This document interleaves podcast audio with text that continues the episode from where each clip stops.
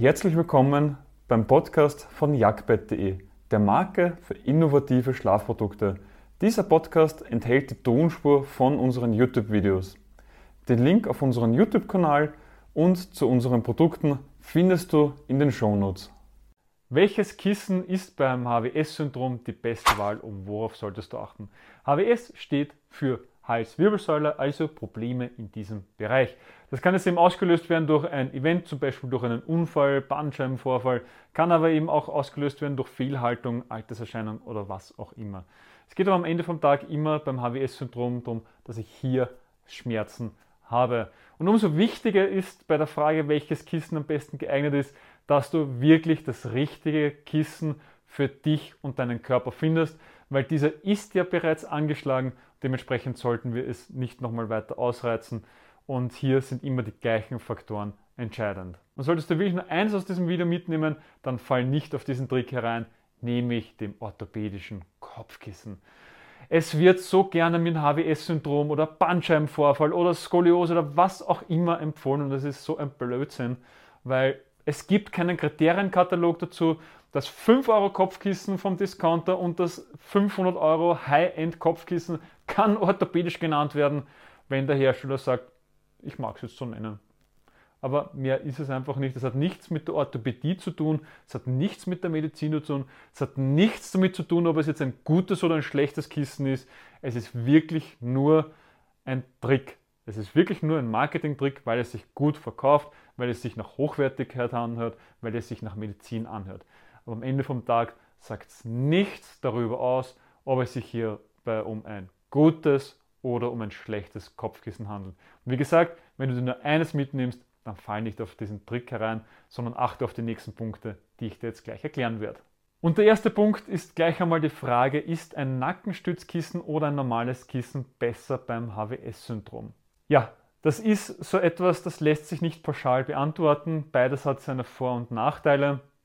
Generell kannst du dir aber merken, dass ein Kopfkissen nur eine einzige Aufgabe hat, nämlich es soll die Spalt schließen zwischen Kopf und Matratze.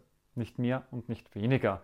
Bist du jetzt Seitenschläfer, geht es darum, dass du vom Kopf bis Fuß eine gerade Linie hast. Das heißt, die Wirbelsäule sollte gerade sein und sollte dann im Kopf weder nach oben oder nach unten abknicken. Wenn du jetzt breite Schultern hast, dein Körper weit aus der Matratze heraus ist, dann brauchst du ein höheres Kissen.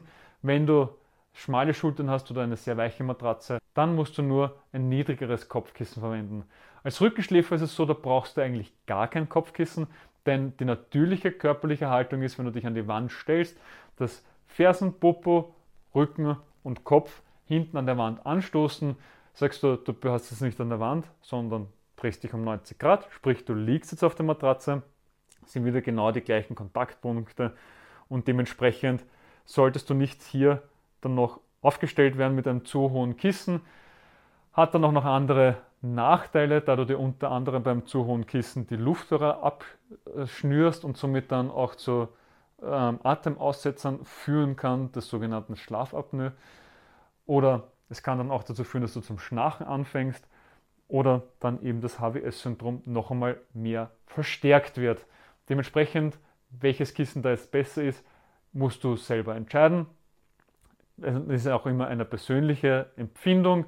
Ich bin selber Seitenschläfer und ich mag halt mehr normale Kissen mit einer losen Füllung, weil diese kannst du auch wirklich stufenlos herausnehmen, kannst sie an dich anpassen, so wie du sie brauchst. Und mein Kopfkissen ist sogar nur 4 cm hoch, weil ich sage, ich sink so tief mit dem Körper ein und ich brauche nicht mehr, um eine gerade Linie zu bilden. Dementsprechend ist es hier eine persönliche Erfahrung und möchtest du jetzt auch mehr wissen, was du jetzt als Seitenbauch- oder Rückenschläfer brauchst. Wir haben für jeden Typ ein ganz eigenes Video erstellt und diese drei Videos findest du unterhalb in der Beschreibung.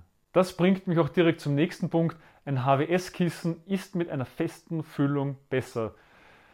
Ja, also es ist wirklich so, dass ob feste oder lose Füllung besser ist, sich jetzt nicht so pauschal auch hier wieder ähm, aussagen lässt.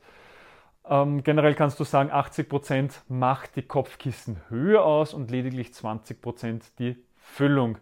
Und bei loser oder festen Füllung geht es eigentlich hauptsächlich darum, was magst du denn lieber? Lose Füllung hat den großen Vorteil, es ist atmungsaktiver, es ist eine bessere Luftzirkulation möglich, du kannst es Höhen verstellen, wirklich stufenlos Höhen verstellen, während du bei einer festen Füllung wieder mit dem Komfort, mit den Härten mehr Spielraum hast, da du verschiedene Schäume reingeben kannst und es nicht zur Klumpenbildung neigt wie die lose Füllung. Dafür ist das halt wieder, du kannst das auch nicht um, umarmen oder zusammenknüllen wie bei der losen Füllung.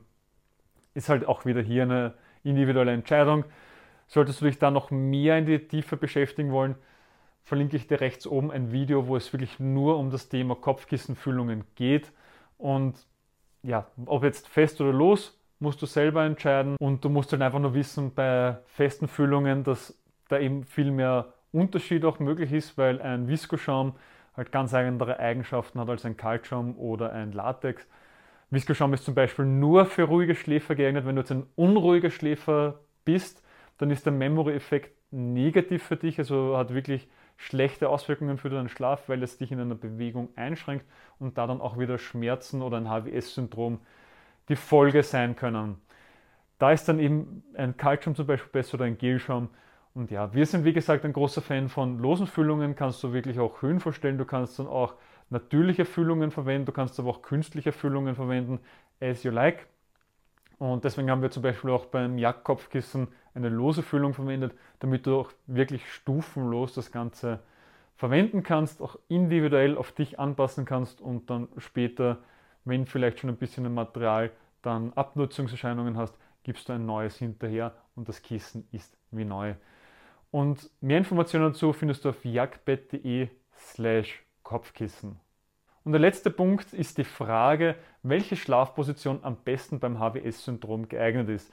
Das hat jetzt weniger mit Kopfkissen zu tun, sondern eher die Frage, ob ich jetzt als Bauchrücken- oder Seitenschläfer schlafen sollte. Und da kannst du dir jetzt auch schon denken, das Bauchschläfer ist jetzt nicht sonderlich förderlich, weil du die ganze Nacht den Kopf verdrehst. Du kannst nicht in die Matratze reinatmen, dementsprechend muss der Kopf entweder rechts oder links dann verdreht sein und somit hast du die ganze Nacht eine Belastung im HWS-Bereich und das ist jetzt nicht sonderlich förderlich. Dementsprechend bleiben jetzt noch Rückenschläfer und Bauchschläfer übrig und ob du jetzt lieber auf der Rücken- oder auf der Seite schläfst, bleibt dir überlassen. Also es ist eben wie gesagt nur wichtig, dass dieser Bereich nicht verdreht ist, dass er gut gelagert ist und dass du das passende Kopfkissen dann für diese Situation hast. Und hat beides seine Vor- und Nachteile. Manche können sogar nur auf dem Rücken schlafen, andere können wieder nur auf der Seite schlafen. Und wie gesagt, welche von beiden Seiten dann das Richtige ist, bleibt dir überlassen. Hauptsache, du schläfst nicht auf dem Bauch. Ich hoffe, du hast direkt etwas aus dieser Podcast-Folge für dich mitnehmen können. Wenn ja, dann gib uns eine Bewertung auf deiner Podcast-Plattform. Sie hilft mehr, als du glaubst. Weitere Informationen zu uns findest du auf jagdbett.de. Den Link dazu findest du auch in den Shownotes. Bis zum nächsten Mal.